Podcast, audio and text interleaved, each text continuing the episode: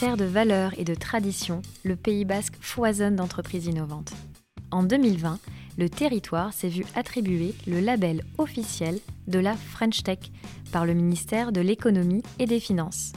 Je m'appelle Nila Tibering, je suis community lead pour la communauté French Tech Pays Basque qui a pour objectif de mettre en lumière les sociétés innovantes locales. Tous les jours, l'association accompagne des femmes, des hommes ambitieux, avec pour objectif de les soutenir, de leur apporter de la visibilité et de créer des synergies avec l'écosystème. Elle œuvre également pour favoriser leur développement à l'international.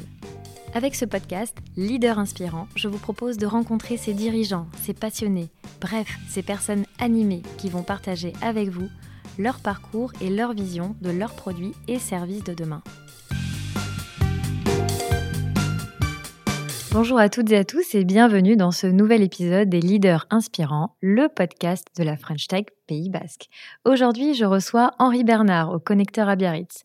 Après des années de recherche appliquée sur l'utilisation de la robotique industrielle pour la fabrication avancée dans les instituts de recherche Estia Adimadour et RISE, tu lances début 2021 la société Adaxis avec Gweno Libra, Emile Johansson et Vassan Churchill.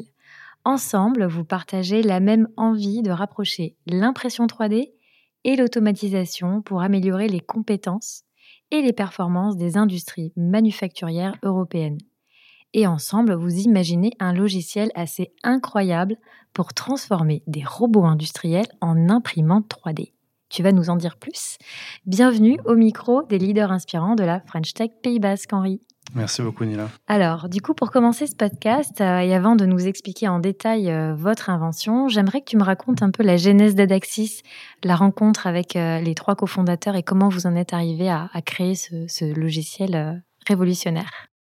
ça commence en 2019 avec une, une journée en fait organisée par l'Europe où on doit se retrouver entre chercheurs, un petit peu expliquer euh, nos axes de recherche, nos problématiques.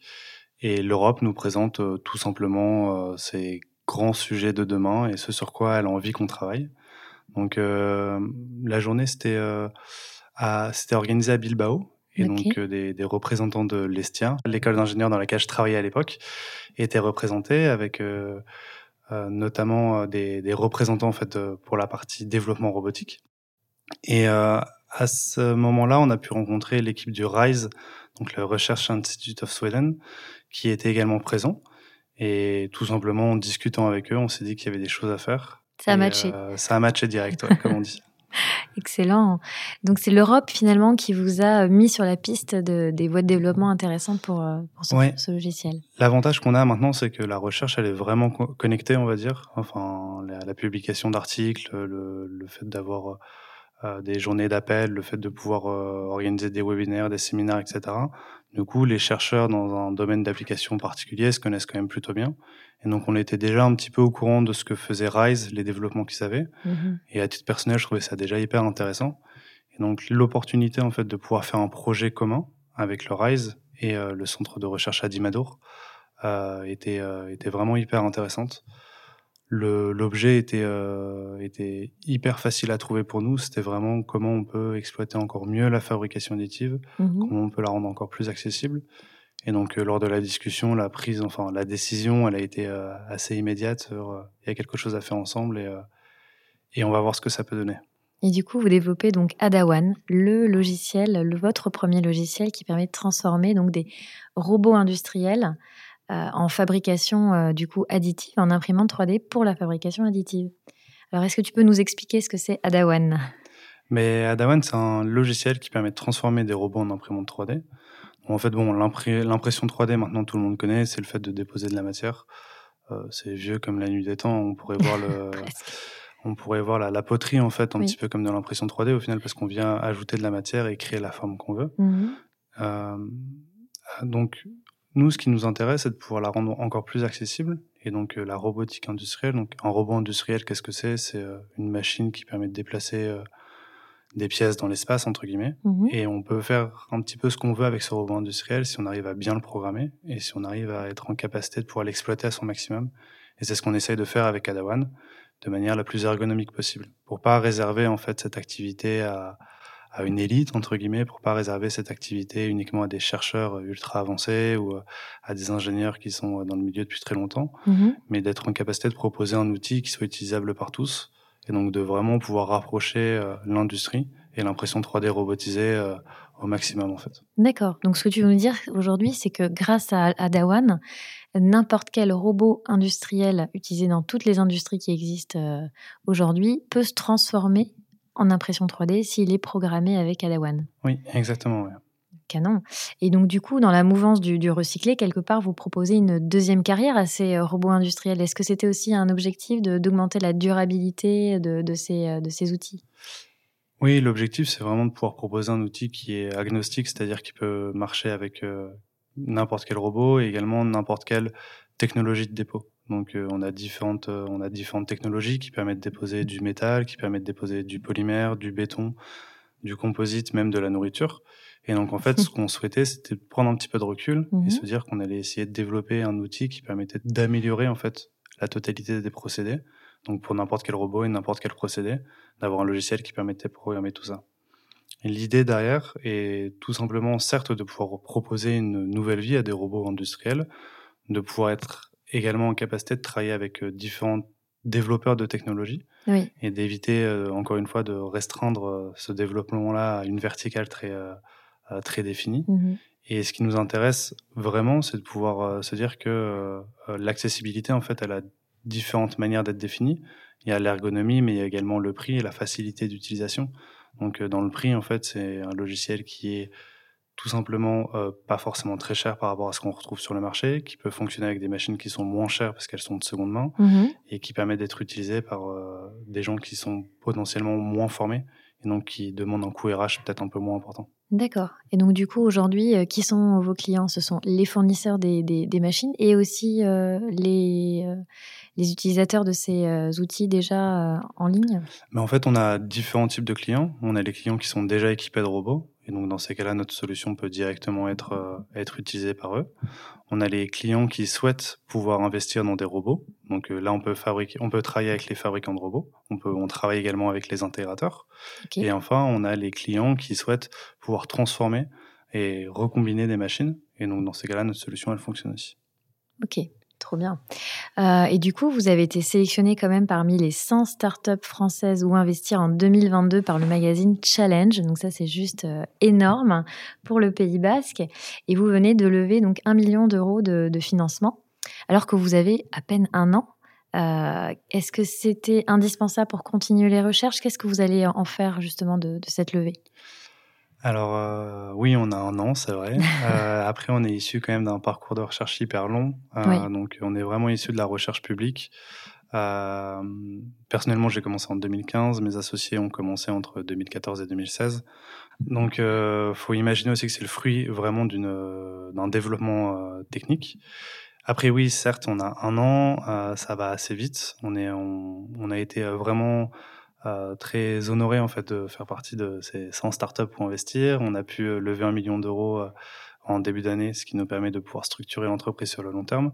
C'est assez important dans le sens où l'industrie, les développements dans l'industrie sont des développements qui sont sur le temps très long, de 5 mmh à 10 ans, qui nécessitent une certaine crédibilité on doit pouvoir assurer à nos utilisateurs qu'on sera encore là demain et même encore après-demain pour que le logiciel continue à évoluer, pour que le logiciel continue à être maintenu. Mhm. C'est des virages industriels de sélectionner des nouveaux procédés de fabrication.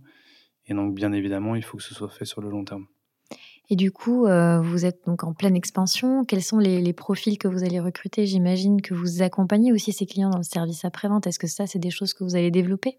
Oui, tout à fait. Ouais. On a justement des, euh, une partie de l'équipe qui nous rejoint en septembre pour ça. Euh, ça fait partie des sujets qui sont hyper importants pour nous. Le recrutement, c'est vraiment la qualité de l'équipe. Aujourd'hui, si Adawan est ce c'est euh, grâce bah, au talent des développeurs qu'on a, grâce au talent des designers qu'on a dans l'équipe. Et donc, il faut qu'on continue à, faire grandir cette équipe. Aujourd'hui, on est sept. On aimerait bien être une dizaine en septembre. On a des recrutements qui sont plutôt techniques et qui sont plutôt spécialisés. Euh, je pense qu'on comprend bien quelque chose qu'on arrive à l'expliquer de manière simple. Et donc, mhm. c'est vraiment ça, en fait, ce qu'on ce qu'on souhaite, c'est de pouvoir avoir un outil qui est simple, qui fait des choses compliquées, mais pour l'utilisateur, que ça soit quasiment inné.